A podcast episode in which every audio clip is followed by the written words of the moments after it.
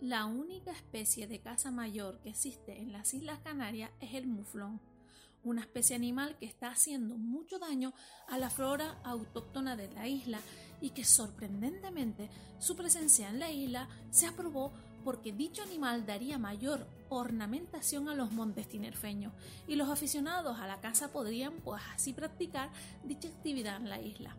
¿Cuántos muflones llegaron a Tenerife? ¿Quién aprobó su presencia en la isla? ¿Existen en otras islas del archipiélago? Preparen las roscas, cotufas, millitos o floritas porque comenzamos.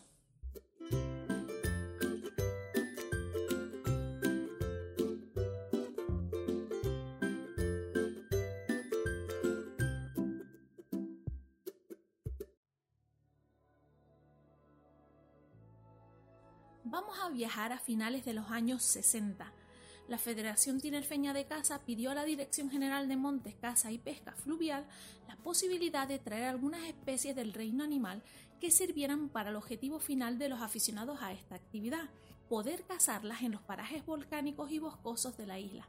Además, se justificó que de esta manera dichos animales darían mayor ornamentación a los montes tinerfeños. Dicha propuesta fue apoyada por el ingeniero jefe del Distrito Forestal de la provincia de Santa Cruz de Tenerife. Eso sí, los animales de caza mayor debían de pertenecer a una especie que no perjudicara la flora endémica de la isla y que no fueran agresivos para la población. Tras divagar entre distintas especies herbívoras de caza mayor, varios especialistas en temas de cazas de la época decidieron que las especies ideales para dicho fin serían una población de gamos los cuales se situarían en el Monte de las Mercedes y en la cordillera de Anaga, y una población de muflones, los cuales se sentarían nada más y nada menos que en las cañadas del Teide, una zona que desde principios del año 1954 forma parte del Parque Nacional del Teide. Resulta sorprendente cómo eligieron para dicho fin un lugar de la isla declarado Parque Nacional por su indiscutible riqueza de flora y fauna, un espacio natural protegido legalmente para garantizar su conservación. Asimismo, una zona declarada Patrimonio de la Humanidad por la UNESCO por ser uno de los lugares del planeta con importancia cultural y natural excepcional para la herencia común de la humanidad. ¿Cuántos muflones y gamos llegaron a la isla de Tenerife? Les recordamos, como siempre, que si quieren ayudar al proyecto de Manchipedia pueden aportar su granito de arena a través de PayPal y ahora pueden ser nuestros mecenas a través de Patreon. ¿No sabes qué es? Patreon es una plataforma en la que nosotros, los creadores de Wanchipedia, publicamos periódicamente contenido exclusivo, sorteamos artículos 100% canarios, hacemos conexiones en directo para hablar de todo un poco y hacemos encuestas para elegir de qué hablar en los próximos podcasts de cada miércoles. Todo eso gracias a ti, gracias a nuestros mecenas, que se convierten en patrocinadores con soporte económico mensual. ¿Quieres ser uno de ellos? Anímate, por muy poco dinero ayudarás muchísimo al proyecto canario que tanta falta hace en estos momentos.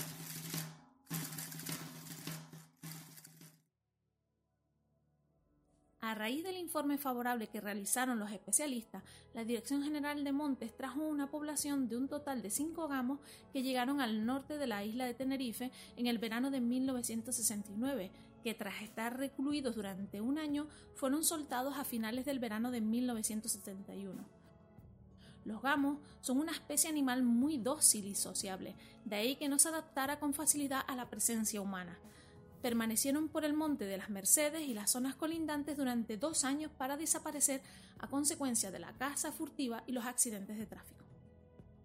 Asimismo, llegaron un total de 11 muflones, seis hembras y cuatro machos llegaron en avión a la isla de Tenerife a principios de marzo de 1970. Tras tres meses recluidos en el vivero forestal de la laguna, en donde nacieron un macho y una hembra, finalmente fueron soltados en las cañadas de la Grieta, zona situada en las cañadas del Teide, en febrero de 1979. Los muflones se convirtieron en un problema real para las especies vegetales autóctonas de la isla. Al no existir un depredador local para los muflones, como por ejemplo lobos, osos o linces, rápidamente su población creció en poco tiempo, convirtiéndose en un problema real para el ecosistema de la isla. Tras pasar cuatro años viviendo en nuestros montes, se reconsideró la presencia del muflón en la isla.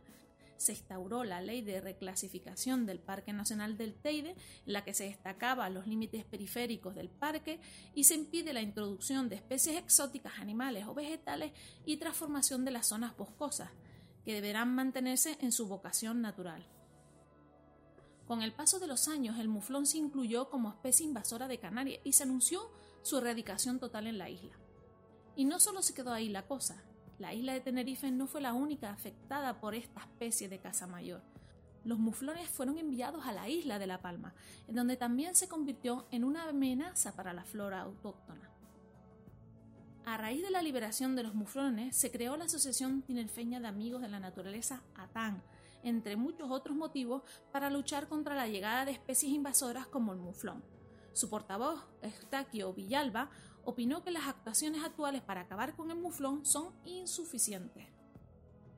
Uno de los motivos por los cuales ha sido imposible llevar a cabo su erradicación total se debe a la continua presión del colectivo de cazadores de la isla.